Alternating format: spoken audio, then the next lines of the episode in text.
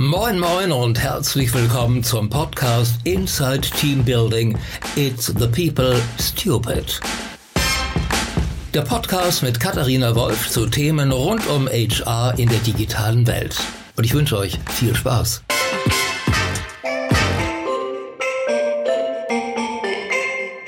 Hallo und herzlich willkommen zu einer weiteren Ausgabe von Inside Team Building. Ich sitze heute in Hamburg ähm, bei einer ganz tollen Firma, die bei Bewerbern, das kann ich aus eigener Erfahrung sagen, sehr beliebt ist, bei der ECE. Und bei mir sitzt Robert Heinemann, Managing Director Human Resources bei ECE. Äh, lieber Robert, da musst du gleich erstmal erklären, was genau ein Managing Director Human Resources bei euch so macht. Ich freue mich aber erstmal ganz doll, dass du da bist. Vielen Dank, dass du dir die Zeit nimmst. Vielen Dank, dass du gekommen bist. Robert, starten wir doch in der Tat mal damit. Ähm, wa was machst du genau bei ECE? Ähm, ich bin eigentlich äh, für alle Bereiche zuständig, die uns das Geld ausgeben. Also für Human Resources und Corporate Services heißt es genau. Äh, dazu gehört die IT, dazu gehört natürlich der Bereich HR, dazu gehört auch unsere Kommunikationsabteilung, dazu gehören unsere ganzen internen Services von der Poststelle bis zum Fuhrpark, äh, dazu gehört auch unsere Rechtsabteilung und dann noch kleinere Bereiche, sowas wie Compliance und Data Protection, was ja auch immer wichtiger wird, unser Versicherungsservice und wir haben auch eine Einheit, die sich um interne Organisationsentwicklung kümmert. Cool.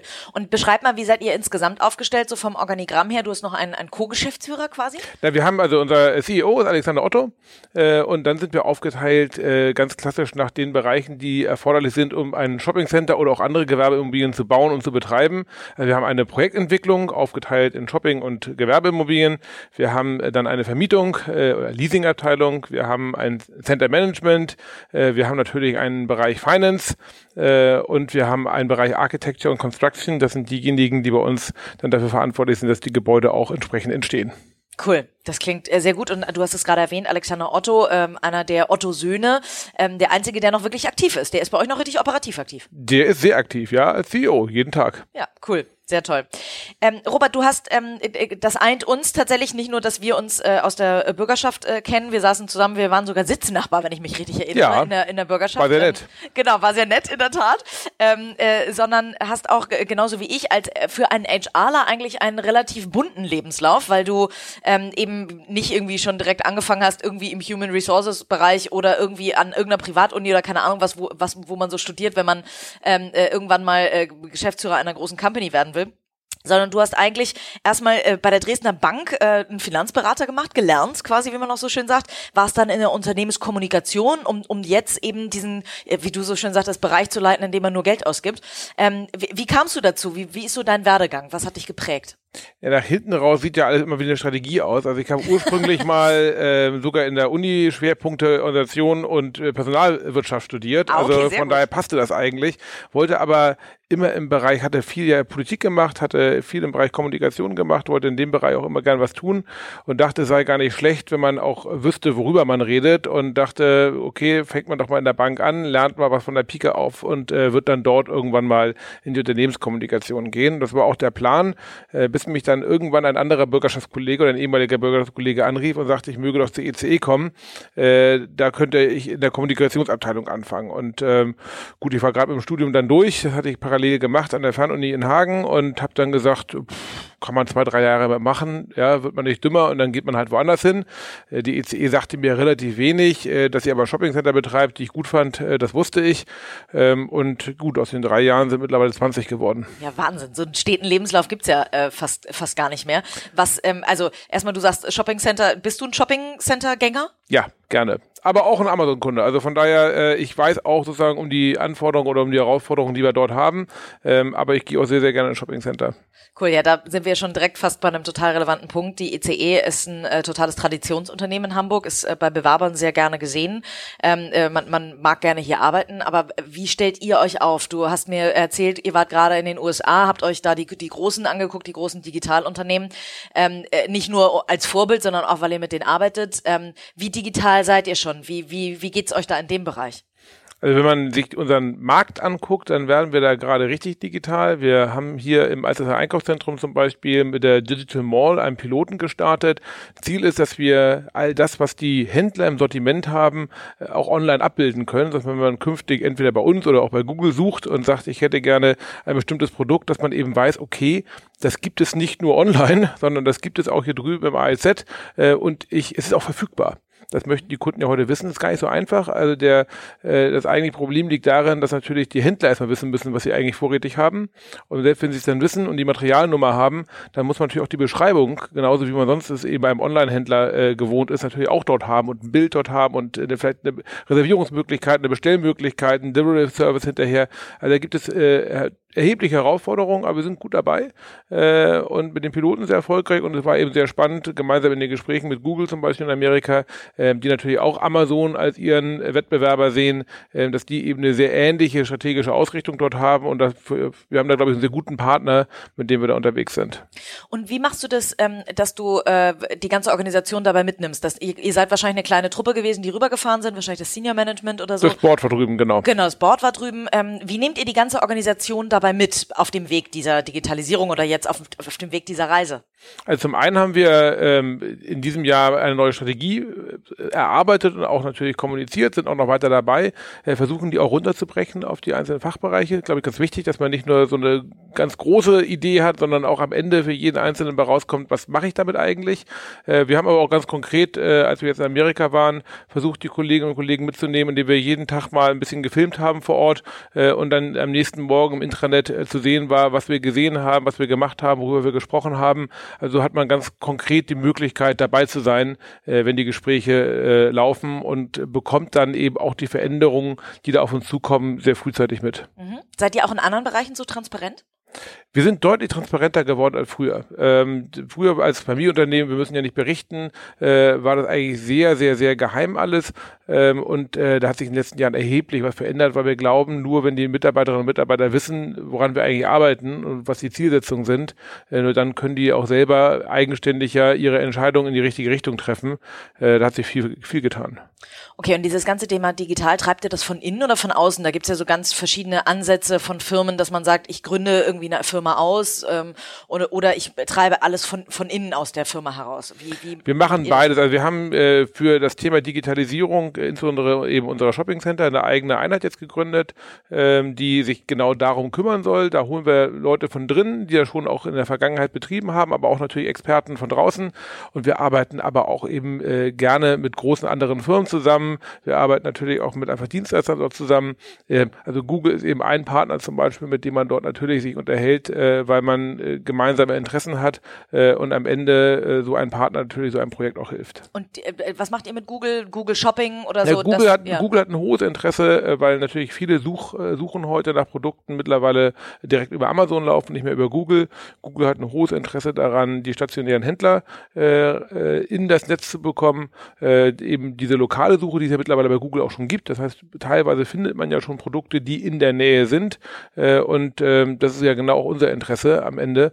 Äh, und von daher versuchen wir dort gemeinsam zu kooperieren. Okay, also Google ist Kooperationspartner. Wie sieht's mit Amazon aus? Du hast selber gesagt, du guckst auch mal bei Amazon. Ist Amazon euer größter Konkurrent? Amazon ist sicherlich der größte Wettbewerber generell stationären Einzelhandels, ja. Und was glaubst du, ähm, wenn du gerade drüben warst, ähm, habt ihr wahrscheinlich auch über das Thema gesprochen oder wenn ihr euch eine Strategie gegeben habt, könnte ich mir vorstellen, muss Amazon in dieser Strategie irgendwo, nicht in der Strategie, aber in der Ausrichtung, dass ihr äh, da überlebensfähig seid gegen Amazon, vorkommen. Wie, wie siehst du die Entwicklung von Amazon? Also haben, hat da der, der stationäre Handel überhaupt noch eine Chance? Ja, der hat eine riesige Chance, weil er, wenn man sich auf die Stärken konzentriert äh, und auf all das, was Amazon nicht liefern kann. Ja, also das gemeinsame Einkaufen äh, mit Freunden zum Beispiel, äh, ähm, das unmittelbare Erlebnis des Produktes, das gemeinsame Essen gehen, das Thema Gastronomie zum Beispiel wird erheblich ausgebaut in den Shoppingcentern, das ganze Thema Architektur, wie fühle ich mich dort, Third-Place-Gedanke, Coworking, all das sind so Themen, mit denen man sich beschäftigt und die äh, in den Shoppingcentern deutlich an Bedeutung zugenommen haben. Okay, cool. Ähm, noch einmal zurück zur ECE e und zu eu eurer ähm, Organisation. Ähm, du hast ähm, äh, gesagt, ne, dass ihr von innen digitalisiert, aber da auch viel macht. Ähm, wie habt ihr denn, oder dass ihr modernisiert vor allen Dingen, ähm, dass ihr mittlerweile transparenter seid als früher? Ähm, wie macht man so eine Organisationsentwicklung? Wie hast du, oder war das dein Part, weil Human Resources da nun auch mit reinfällt, so eine Organisation zu knacken, in Anführungszeichen, also irgendwie zu transformieren? Also ich glaube, wir müssen die ECE nicht knacken, weil die ECE sich immer schon entsprechend entwickelt hat. Äh, aber die ECE hat sich erheblich verändert, der Markt hat sich entwickelt und äh, auch die Anforderungen, ehrlich gesagt, von Mitarbeiterinnen und Mitarbeitern haben sich erheblich verändert. Und wir müssen schauen, äh, wie reagieren wir darauf? Ja, was sind so die Dinge? Also wir denken zum Beispiel darüber nach, natürlich, wie wollen wir hier künftig arbeiten? So, und dann äh, ist eben die Frage, ist all das, was man draußen in der Welt so sieht und hört, ist das das eigentlich, was die Kolleginnen und Kollegen hier wollen?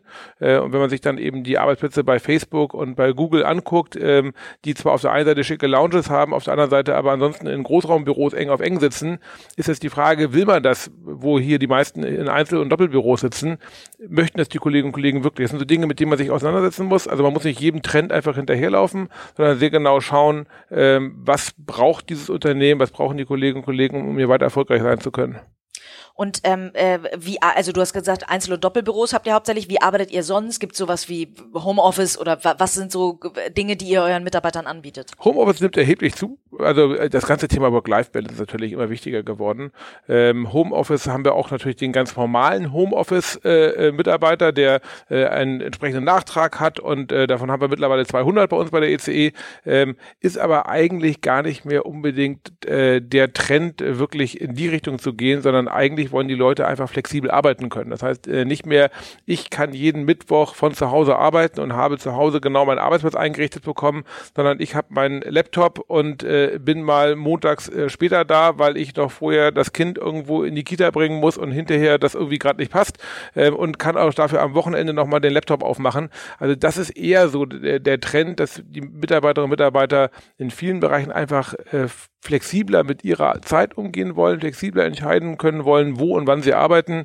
Ähm, und äh, das versuchen wir entsprechend zu ermöglichen, da wo es möglich ist. Es gibt natürlich Bereiche, äh, zum Beispiel in unseren Shoppingcentern, äh, dort kann natürlich äh, äh die äh, Kundeninformation oder auch der technische Service nicht einfach von zu Hause arbeiten, sondern die müssen sich leider schon in der, im Rahmen der Schichtplanung, äh, da können sie dann flexibel sich natürlich abstimmen, aber im Rahmen der Schichtplanung muss schon dafür gesorgt sein, dass die Kundenvertretung oder die Kundeninformation auch entsprechend äh, besetzt ist. Mhm. Mhm. Und wie ist da so der Split, würdest du sagen? Also in der, wir sitzen jetzt hier gerade bei euch in der, in der Hauptverwaltung, würde man wahrscheinlich sagen. Ähm, äh, wie ist der Split zwischen Menschen äh, oder Angestellten, die in den Centern arbeiten und Menschen, die ähm, in der Verwaltung arbeiten? Also wir haben ungefähr ähm, 1500 Mitarbeiter hier im Headquarter äh, und haben 2000 äh, Kolleginnen und Kollegen in den Shoppingcentern und auch noch in den, in den lokalen Headquartern, die wir haben, unter anderem in, in Istanbul oder in Warschau. Ähm, aber so ungefähr der Split, den wir haben. Cool, okay. Und wo hat eure, euer Organigramm oder eure Organisation noch ähm, Defizite? Also wo würdest du sagen, gibt es noch Dinge, an denen wollt ihr arbeiten? Also ich würde weniger über Organigramme nachdenken, weil ähm, am Ende bilden die nur bestimmte Strukturen und Prozesse ab, aber wir müssen sicherlich noch daran arbeiten, teilweise unsere Prozesse besser zu hinzubekommen. Ähm, wir sind sehr komplex, das hat damit zu tun, dass wir ähm, sehr große Projekte für sehr namhafte Investoren managen. Ja, also wenn man sich einen Rolls-Royce bestellt äh, und der kostet vielleicht nur in Anführungsstrichen 500.000, erwartet man ja auch, dass man sozusagen alles individuell bestimmen kann. Kann man sich vorstellen, dass wenn man ein Shoppingcenter für 200 oder für 300 Millionen besitzt, dass man noch mehr individuelle Wünsche und Anforderungen hat. Und wie wir es hinbekommen, diesen individuellen Anforderungen gerecht zu werden, ohne immer komplexer und immer schwieriger zu werden. Das ist eigentlich die Herausforderung für die EC.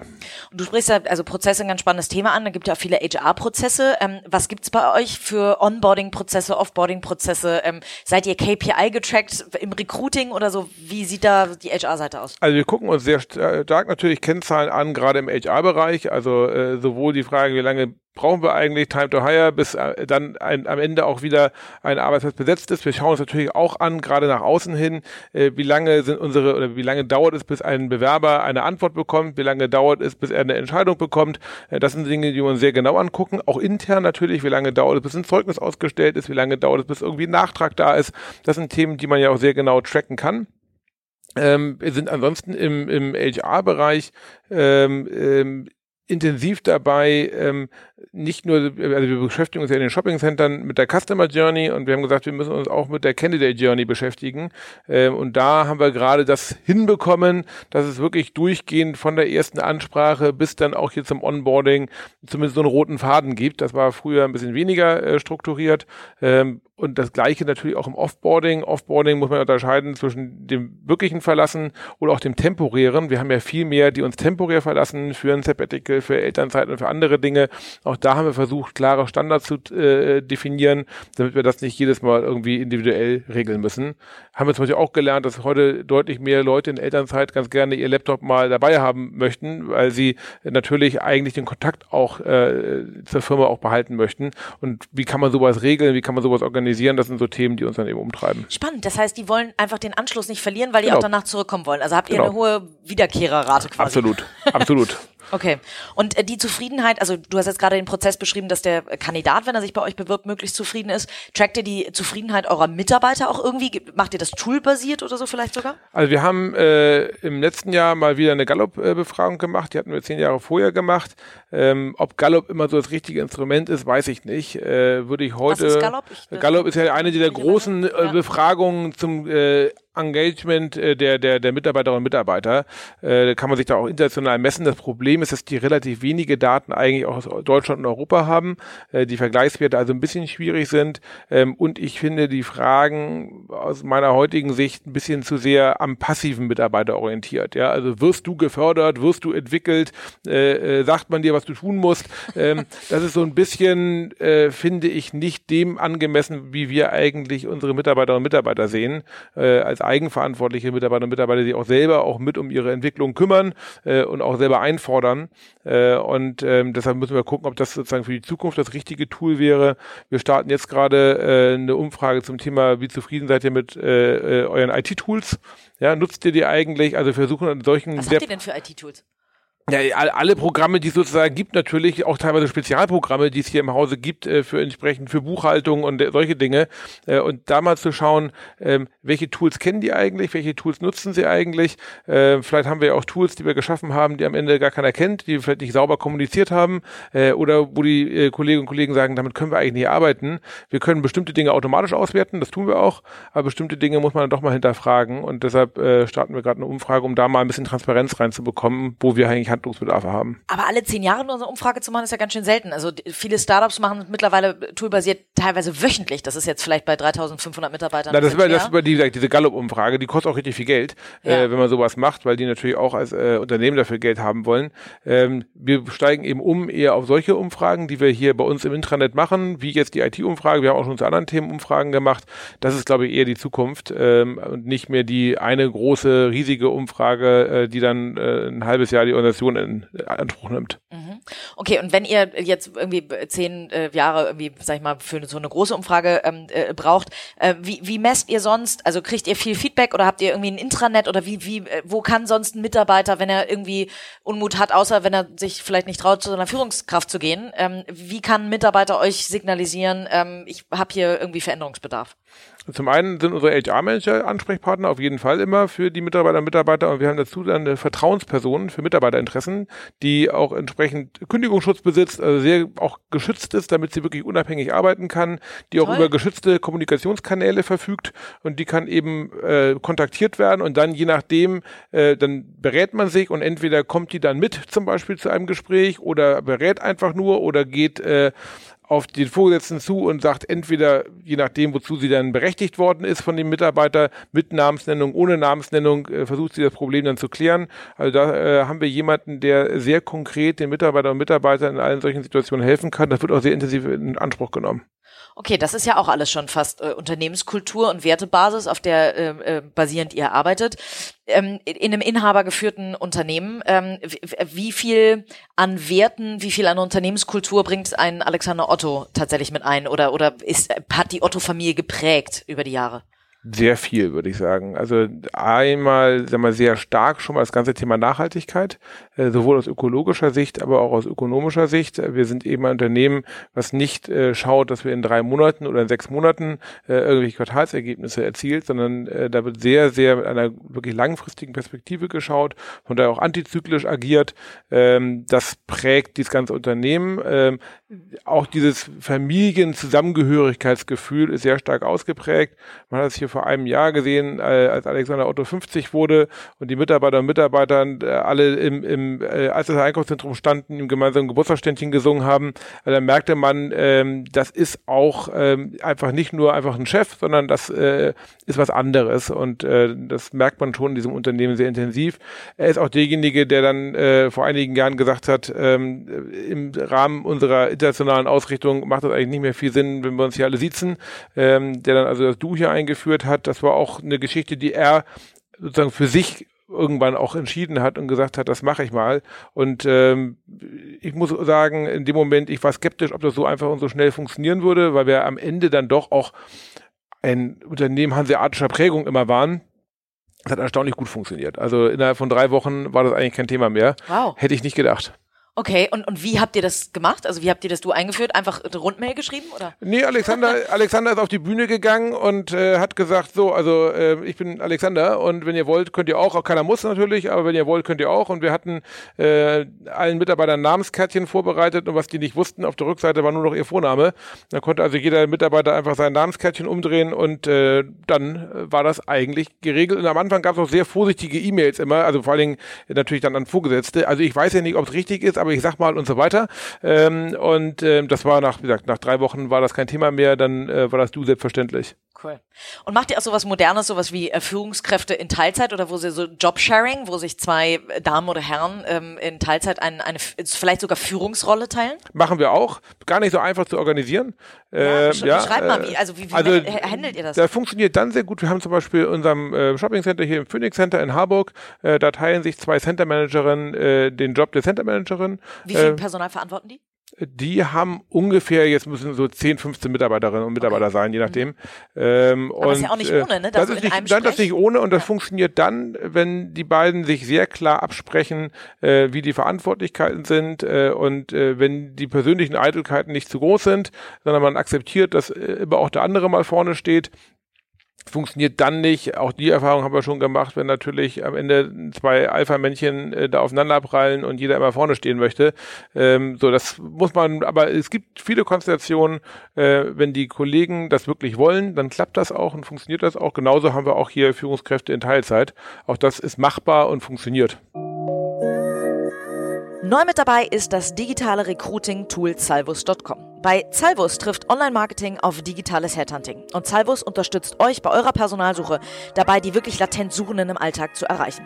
Dabei bedienen sie sich der gleichen Logik und der gleichen Algorithmen, die auch in anderen Branchen schon sehr gut funktioniert haben, um passgenaue Zielgruppen anzugehen, wie zum Beispiel im E-Commerce. Ihr erhaltet nicht nur Auswertungen eurer Kampagnen und damit endlich Transparenz für eure HR-Arbeit, sondern es ist auch kein Post and Pray, sondern Optimierungsvorschläge zum Inhalt eures Inserats sind dabei. Genau deswegen empfehle ich Mathilda von Gierke, die Gründerin von Salvus so gerne, wenn wir als Headhunter zum Beispiel zu teuer sind für eine Suche. Aber auch DAX-Konzerne und unzählige Mittelständler sind schon auf die Idee gekommen, sich bei Mathilda zu melden. Deswegen macht das Gleiche doch auch mal auf salvus.com und lasst euch ein, ein erstes kostenloses Beratungsgespräch geben, bei dem ihr einfach mal austesten könnt, ob Salvus auch für euch der richtige Recruiting-Partner ist.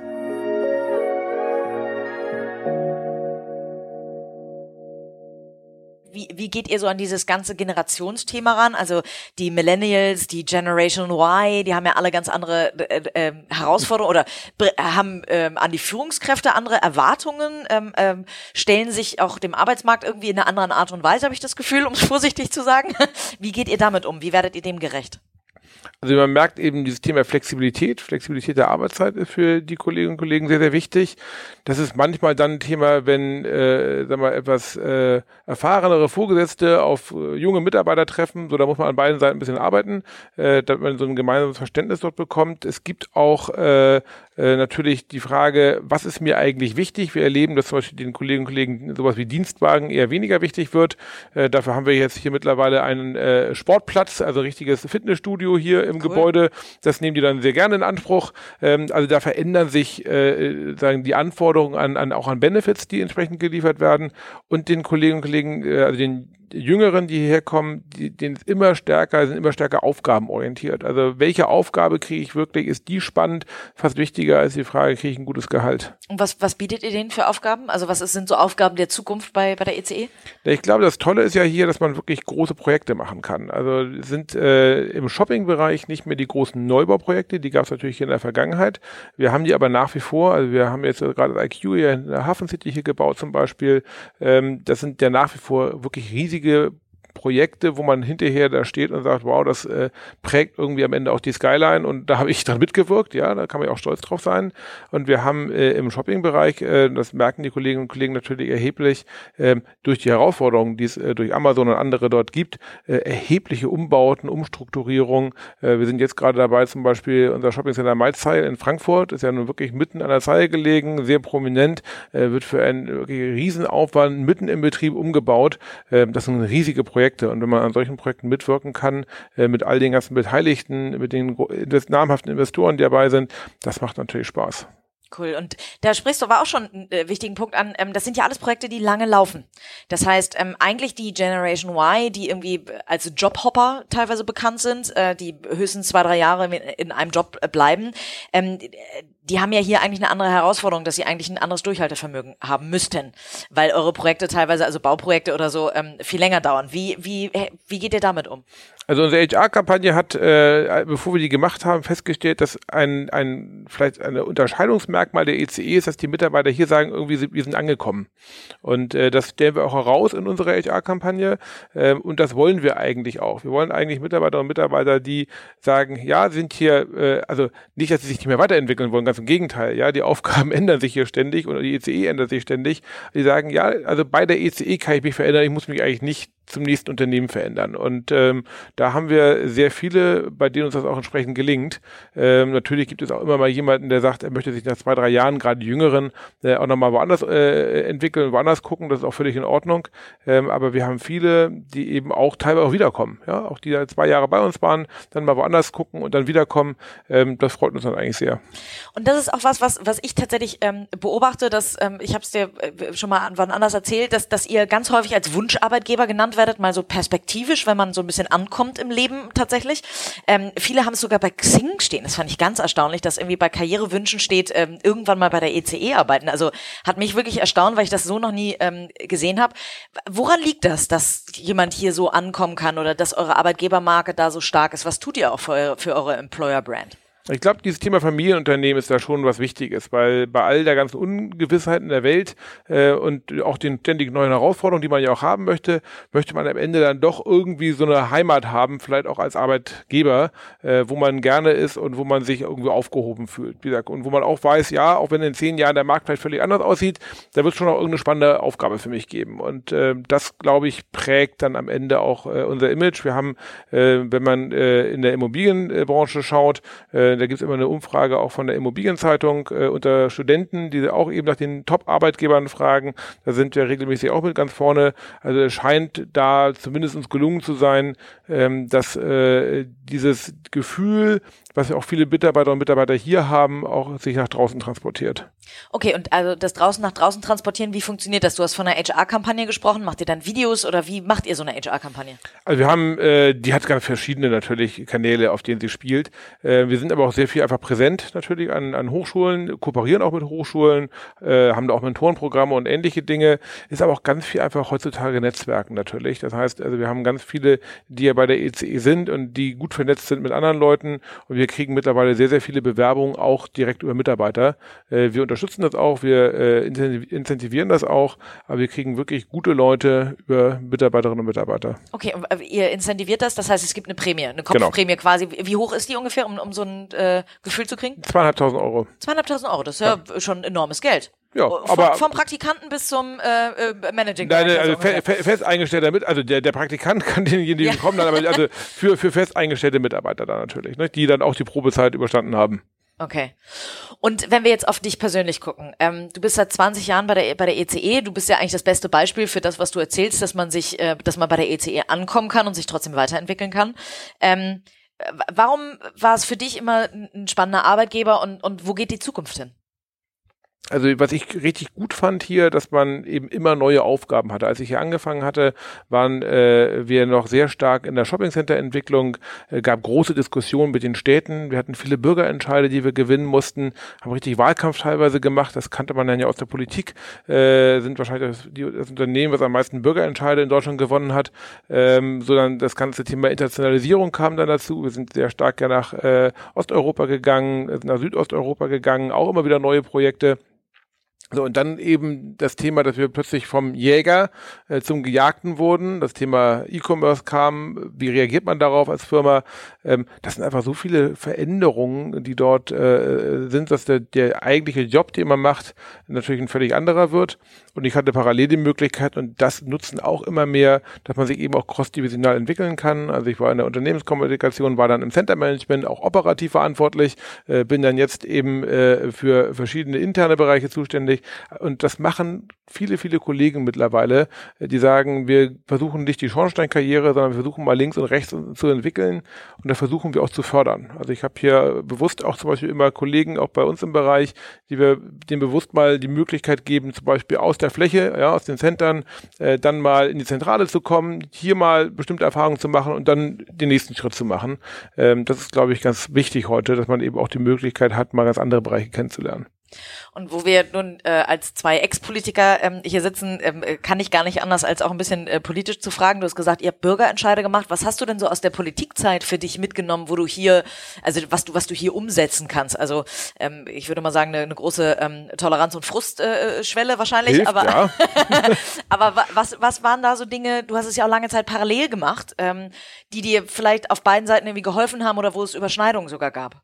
Also ich glaube, dass man in der Politik ja lernt, dass man nicht einfach von oben entscheiden kann, sondern Leute mitnehmen muss. Und ich glaube, das passt sehr eigentlich auch zu der veränderten Führungskultur generell in Unternehmen, auch sicherlich bei der ECE, äh, dass man eben äh, am Ende immer äh, auch vermitteln muss, am Ende immer viele Leute mitnehmen muss. Ja, es muss auch einer mal eine Entscheidung treffen, ähm, aber es funktioniert eben nicht eine einsame Entscheidung äh, gegen alle Widerstände in der Politik nicht und es funktioniert auch in den Unternehmen nicht mehr. Und trotzdem hast du dich ähm, entschieden, aus der Politik irgendwann rauszugehen. Nach, ähm, jetzt muss ich äh, einmal selber gucken, ich glaube, nach, nach über zehn Jahren, ne? Du warst ja, also elf Jahre war ich in der Bürgerschaft. Elf Jahre ja. in der Bürgerschaft, ja, ja, Wahnsinn. Und wa was, warum hattest du dann irgendwann keine Lust mehr? Äh, zum einen muss man sich irgendwann entscheiden, ähm, ja, Familie, Politik und Beruf äh, sind dann irgendwann doch nur noch bedingt vereinbar. Also ich habe dann auch hier, äh, bin bei uns ins Center Management gewechselt, hatte eine zunehmend reisende Tätigkeit, äh, war sehr stark äh, in verschiedenen Ländern unterwegs. Das funktioniert dann mit der Politik in Hamburg, wo man dann pünktlich im Ausschuss sitzen muss, nur noch sehr bedingt. Äh, und zum Zweiten hatte ich in der Politik irgendwo den Eindruck, dass ich da jetzt die wesentlichen Dinge gesehen hatte.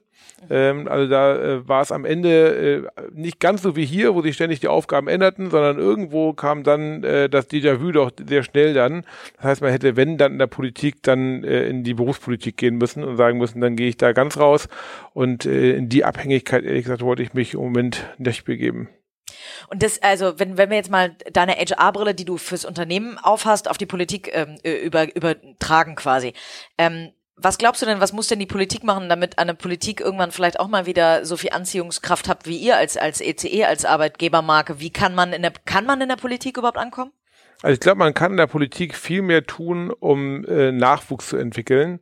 Ähm, das wird eigentlich kaum gemacht, kaum strategisch gemacht, äh, ist auch schwieriger geworden, ja, durch das neue Wahlrecht in Hamburg und durch andere Dinge. Ähm, aber das hat man in der Vergangenheit anders gemacht. Also ähm, wenn man einen Jürgen Echternach, äh, den man ja sehr stark kritisieren kann, auch sieht, der hat äh, solche Leute wie ein Volker Rühe, wie ein Gunnar Uldal, wie ein Ole von Beust äh, entwickelt und dahin gebracht, äh, wo sie dann am Ende auch gelandet sind. Ähm, und das wird heute kaum noch strategisch und systematisch gemacht. Ähm, das ist schade äh, und ähm, führt dann eben dazu, dass auch nicht genügend guter Nachwuchs nachkommt. Mhm. Und ähm, auch die als Unternehmen habt ihr irgendwie ja immer wieder wahrscheinlich mit der Politik zu tun. Ihr seid einer der Hauptarbeitgeber äh, am Standort Hamburg oder ein, ein zumindest wichtiger Arbeitgeber. Ähm, auch da hast du wahrscheinlich äh, trotzdem die ganz die Politikbrille nicht ganz abgelegt, könnte ich mir vorstellen. Ich sage immer über mich selber, ich bin wahrscheinlich die politikverdrossenste Ex-Politikerin, die man sich vorstellen kann, weil man doch irgendwie, ähm, wenn man es einmal von innen gesehen hat, merkt, wie langsam doch viele auch Prozesse laufen und wie viele, ähm, wie viele gegen wie viele Wände man immer wieder rennen muss. Ähm, wie nimmst du das jetzt aus deiner Rolle als als als Geschäftsführer wahr? Ähm, unterstützt die Politik einen Arbeitgeber wie eine ECE e wirklich gut? Also wir haben, wir können es nicht beklagen, ja, sowohl mit der Landes- wie mit der Bundespolitik wie mit der Kommunalpolitik äh, arbeiten wir sehr gut zusammen. Äh, sicherlich ist also immer auch eine Aufgabe, nach innen zu vermitteln, wie Politik funktioniert. Ähm, das tun wir hier auch, äh, weil natürlich äh, man auch das Denken der Politik verstehen muss. Ich glaube aber, dass wir da in der Regel ein sehr gutes Miteinander haben. Aber es gibt natürlich Regelungen, äh, über die man sich äh, entsprechend aufregt äh, und die einem manchmal das Leben auch schwerer machen äh, und die es auch den, die auch manchmal den den Mitarbeiterinnen und Mitarbeitern manchmal nur noch schwer zu vermitteln sind. Wie ähm, zum Beispiel? Gibt es da ein Beispiel, was du nennen kannst? Ähm, ich überlege jetzt gerade, es gibt einfach ähm, viele Schutzbestimmungen zum Beispiel, wo die Mitarbeiter, ähm, also ganz konkret die Frage, darf ich eigentlich abends nochmal meine E-Mails checken? Da gibt es ja mittlerweile höchstrichterliche Urteile, dass man äh, im Zweifel, wenn man nochmal kurz reinguckt, ist das nicht eine Unterbrechung der Pausenzeit, ähm, aber es gibt eben die äh, alleinerziehende Mutter, die sagt, Mensch, ich arbeite jetzt vormittags, dann äh, hole ich mein Kind aus dem Kindergarten, dann äh, kümmere ich mich um das Kind, und wenn das Kind im Bett ist abends um zehn, dann setze ich mich nochmal ran und mache zwei Stunden meine E-Mails. So, und die verstehen überhaupt nicht, dass man sagen muss, eigentlich darfst du das nicht. Ja, weil dann dürftest du, musst du ja elf Stunden Pause einhalten, bis du am nächsten Morgen wieder arbeiten darfst. Und ähm, das funktioniert natürlich dann nicht. So, und das sind so Dinge, wo die Leute sagen, warum lässt mich der Gesetzgeber nicht dann arbeiten, wann ich eigentlich Lust habe? Oder wenn es in meinen Kalender passt, ja, sondern warum gibt es da Vorgaben? Die, die, Vorgaben waren, hatten alle ihre Berechtigung. Die Gesetze kommen alle irgendwo aus den 50er Jahren, wo wir alle irgendwie anders gearbeitet haben, wo es noch keine E-Mails gab und äh, wo auch über Homeoffice und flexibles Arbeiten und so noch nicht geredet wurde. Ähm, und das macht heute in der, äh, zumindest nicht mehr für alle Mitarbeiterinnen und Mitarbeiter Sinn. Sagen ja, wird so ja auch, glaube ich, in der Praxis gar nicht so umgesetzt, wenn ich mir aber die Startup-Landschaft oder so in, in Berlin angucke oder auch hier in Hamburg. Für die passt das natürlich überhaupt, überhaupt nicht, nicht, aber, also, aber die kümmern sich teilweise dann einfach nicht drum drum. Äh, wir sind natürlich ein Unternehmen, was äh, größer ist und natürlich auch darauf achtet, dass wir entsprechende äh, äh, Regelungen, gesetzliche Regelungen auch einhalten. Ähm, aber das ist nicht immer ganz einfach und das, wie gesagt, äh, man schützt den Mitarbeiter vor einer Sache, vor der er gar nicht geschützt werden möchte. Äh, das ist manchmal nicht so ganz einfach. Okay, also da, wo Politik eher dann behindert. Ja, oder nehmen wir so eine Frage, Scheinarbeits, äh, also äh, darf ich einen Freelancer einladen zur Weihnachtsfeier? Ja, dann äh, sofort die Frage, ist das nicht eigentlich ein, äh, eine Scheinselbstständigkeit und ähnliche Dinge mehr? Dabei wäre es fürs Teambuilding super, wenn der Freelancer dabei wäre. Habt ihr so. viele, viele Freelancer? Wir arbeiten gar nicht so viel, aber ich nehme mal ein Beispiel, natürlich im, im Bereich gerade der IT äh, gibt es natürlich bei Projekten Berater, äh, die auch Freelancer immer sein wollen, die auch nur zwei Jahre hier äh, arbeiten werden, weil das Projekt nur zwei Jahre dauert oder anderthalb Jahre. Äh, so von daher in solchen Bereichen gibt es das selbstverständlich, aber ansonsten sind wir eher ein Unternehmen, äh, was eher insourced als outsourced. Okay. Noch ein letztes Thema, vielleicht mal so angerissen, das Thema Leadership. Ähm, du selber hast dich, ähm, wie gesagt, über 20 Jahre ja auch als, als Führungskraft entwickelt. Wo hast du angefangen äh, oder wann hast du das erste Mal Personalführung gehabt und wie viele von den 3500 Menschen sind jetzt in deinem Bereich tatsächlich, die du führst? Bei mir sind ungefähr 300. Mhm. Äh, und ähm, angefangen, also ich habe äh, ja immer das Vergnügen gehabt in der Politik, dass man sozusagen zwar nicht formal Führungsverantwortung hatte, aber ja immer schon ähm, mit ein, eine, eine Behörde, äh, zum Beispiel eine Deputation, geführt hat. Äh, da habe ich schon recht jung mit angefangen. Ähm, und hier in der ECE e habe ich, glaube ich, mit, mit 26 oder sowas meine erste äh, Führungsaufgabe gehabt. Und das ist auch eine Sache natürlich, gerade sehen wir auch bei uns im Unternehmen generell. Wir haben unsere Center Managerinnen und Center Manager, äh, werden teilweise sehr, relativ jung, 24, 25, 26 Führungskraft. Das ist natürlich manchmal eine Herausforderung, wenn man dann auf äh, wirklich äh, lang gediente Kolleginnen und Kollegen trifft, äh, die natürlich sehr erfahren sind. Ähm, und äh, da sieht man dann auch, wie eine eine junge Führungskraft damit umgeht und da versuchen wir natürlich auch entsprechend äh, zu unterstützen. Und was, also gibt es so eine so eine Führungskultur bei euch, die irgendwie als DNA mitgegeben wird, auch so einem jungen Center Manager? Wir haben ein Führungsleitbild, aber äh, sind jetzt gerade wieder dabei der Diskussion, dass wir das mal anpassen müssen. Äh, Wann weil, wurde das das letzte Mal angepasst? wüsste ich jetzt nicht ganz, aber schon ein paar Jahre her. Ja, okay. Und äh, man merkt einfach, äh, da hat sich auch die Zeit weiterentwickelt und äh, wir machen Führungsseminare und ähnliche Dinge mehr, aber wir merken eben, dass wir mal aufgeschrieben haben, das ist nicht mehr so ganz treffsicher, da müssen wir wieder mal ran. Und du als Führungskraft, was macht dich aus? Wie würden deine Mitarbeiter jetzt, wenn äh, wir hier ähm, deine Kollegin von nebenan äh, reinholen würden, wie würden die dich beschreiben? Ich glaube sehr unterschiedlich, weil ähm, die, äh, je nachdem, um was für Themen es auch geht, äh, ich sehr unterschiedlich agiere. A, glaube ich, bin ich relativ äh, fordernd, was äh, gute Ergebnisse anbelangt. Ja, und dann heißt es im Zweifel auch, dass man nochmal zweimal, dreimal nochmal eine Runde dreht, bis das Ergebnis wirklich gut ist. Ähm, so, und dann im Zweifel auch mal mit einer neuen Idee. Also das kann natürlich auch mal ärgern und verwirren. Ähm, und ich versuche möglichst mich mit starken äh, Kolleginnen und Kollegen zu umgeben. Das heißt also, die Besten wirklich zu bekommen, ähm, weil am Ende bin ich hier nicht der Fachmann für die, die Einzelthemen. Ich bin nicht der IT-Experte, ich bin nicht der Experte für, für äh, äh, oder der, der Jurist, äh, der unsere Rechtsabteilung dann entsprechend leiten könnte. Ich bin am Ende Kaufmann äh, und äh, von daher brauche ich natürlich Top-Juristen in der Rechtsabteilung und Top-ITler in der IT-Abteilung und Top-HRler im HR-Bereich, ähm, die ihren Job machen äh, und mit denen ich mich dann entsprechend austauschen und sperren kann. Und hast du das Thema Führung oder was auch immer in deinem äh, äh, Leben dich erfolgreich gemacht hat, von anderen gelernt? Also gab es so Mentoren in deinem Leben? Also ich habe viel von meinem äh, ehemaligen Bürgerschaftskollegen Andreas Mattner gelernt, der aber völlig anders ist als ich. Ja, aber man lernt was ja auch. Was macht den aus oder was macht euch so anders? Äh, ne, der, ist, also der ist ein grandioser Netzwerker und ist ein äh, grandioser ähm, auch Akquisiteur von, von, von, von Ideen, von Projekten, hochkreativ. Und meine Aufgabe war dann immer eher, äh, dann dahinter das dann zu sortieren und äh, äh, dann entsprechend gangbar zu machen. Ähm, so, und man lernt da ja auch in diesem Unterschied dann viel. Äh, und man äh, lernt hier auch viel. Ich hatte ja Vergnügen, in den letzten 20 Jahren auch relativ viel auch mit Alexander Otto zusammenzuarbeiten ähm, und zu lernen, dass man auch erfolgreich oder sehr erfolgreich sein kann, ohne dass man abheben muss, ohne dass man äh, seinen menschlichen Anstand irgendwo abgeben muss. Das ist äh, schon auch beeindruckend. Also so und natürlich diese diese unternehmerische Brille, äh, die einem da vermittelt. Aber wie gesagt, einfach dieses sehr bodenständige, menschlich absolut anständige, ähm, das ist schon beeindruckend. Das erlebt man ja nicht überall in der Wirtschaft. Das klingt extrem super. Ähm, eine letzte Frage, die ich jedem äh, meiner Gäste stelle, ist, ähm, was ist dein Erfolgsgeheimnis? Also was macht Robert Heinemann erfolgreich für jemanden, der ähm, vielleicht selber irgendwann mal eine Backlehre gemacht hat und vielleicht oder sogar zu ECE möchte? Ähm, was ist dein Erfolgsgeheimnis?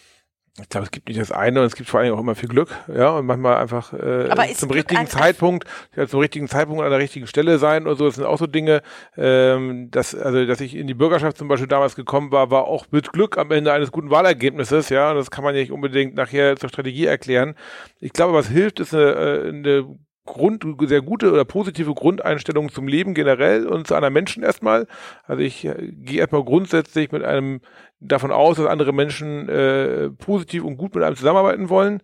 Ja, wird man noch mal enttäuscht, aber äh, das hilft, finde ich, wenn man mit so einer Einstellung erstmal losgeht, äh, was ich schon gesagt habe, starke Leute äh, ranholen, ja, und denen auch die Entwicklungsmöglichkeiten geben, äh, finde ich sehr wichtig ähm, und am Ende auch äh, authentisch und irgendwie auf dem Boden bleiben, äh, ist glaube ich auch ganz hilfreich. Ähm, ob das alleine ausreicht, ob das es am Ende wirklich ausmacht, aber das sind so Dinge, äh, bei denen ich zumindest versuche, äh, mich daran zu orientieren. Aber was, äh, viele sagen ja auch, Glück muss man sich auch erarbeiten. Gibt es irgendwas, also bist du besonders diszipliniert oder was äh, macht dich so als Charakter aus? Also eine gewisse Disziplin gehört sicherlich auch dazu, ja. Also nur Glück reicht sicherlich nicht aus, aber äh, zu glauben, äh, alles hat man sich selber erarbeitet und äh, das Schicksal hat nicht auch ein, ist gut mit einem gemeint. Das fängt ja schon an mit der Frage, äh, wo ist man aufgewachsen und ist man gesund? Äh, äh, ja, das sind alles so Dinge, die man nur sehr bedingt beeinflussen kann äh, und die am Ende sehr stark prägen, ob man erfolgreich sein kann oder nicht. Wenn man nicht gesund ist, wenn man äh, die PS nicht auf die Straße bringen kann, äh, dann hilft einem die stärkste Disziplin am Ende Ende nichts. Ein sehr weiser Schlusssatz. Ähm, ich kann allen Menschen nur empfehlen, äh, die starke Persönlichkeiten sind und vielleicht ähm, jetzt das Interview gehört haben und äh, sich bei dir bewerben wollen oder die, die schon bei Xing drin hatten, sich ähm, zu bewerben, können sich wahrscheinlich gerne an dich oder an dein Team wahrscheinlich. Immer gerne. Genau. ihr äh, seid Gute ja Leute können wir immer gebrauchen. Ja, und ihr wächst ja auch nach wie vor, ne? Wir wachsen nach wie vor. Wir sind jetzt von der von der Mitarbeiterzahl relativ stabil, aber wir haben einfach so viele Herausforderungen und natürlich auch eine ganz normale Fluktuation eben über Elternzeit, über andere Dinge. Da äh, ja, wir haben einfach viele Leute, die dann äh, äh, voll äh, da waren und dann nach Elternzeit halb wiederkommen und schon wieder eine halbe Stelle zu besetzen. Äh, also davon haben wir durchaus einige mehr. Also ist noch viel Potenzial für den Hamburger äh, Standort und für alle Bewerber, die irgendwann mal zur ECE wollen. Super. Robert, ganz vielen lieben Dank, dass du dir die Zeit genommen hast. Ähm, ich bin sehr gespannt, wie es bei euch weitergeht. Wünsche euch ganz viel Erfolg auf dem Wege ähm, äh, bei Ama gegen Amazon äh, gewinnen. Ich weiß ich gar nicht, ob man es muss, aber zumindest zu bestehen. Und ähm, äh, werde das mit Sicherheit ähm, sehr, als Hamburgerin äh, sehr genau. Ich hoffe, du bist ordentlich am Einkaufen bei uns. Ja, ähm, äh, ich bin ehrlicherweise nicht so der äh, Shoppinggänger in den äh, ähm, äh, in den Shoppingcentern, aber ähm, ich also es wäre gelogen, wenn ich nicht sagen würde, dass ich ein paar Mal auch bei in euren Shoppingcentern war. Super, vielen Dank, Robert. Danke dir.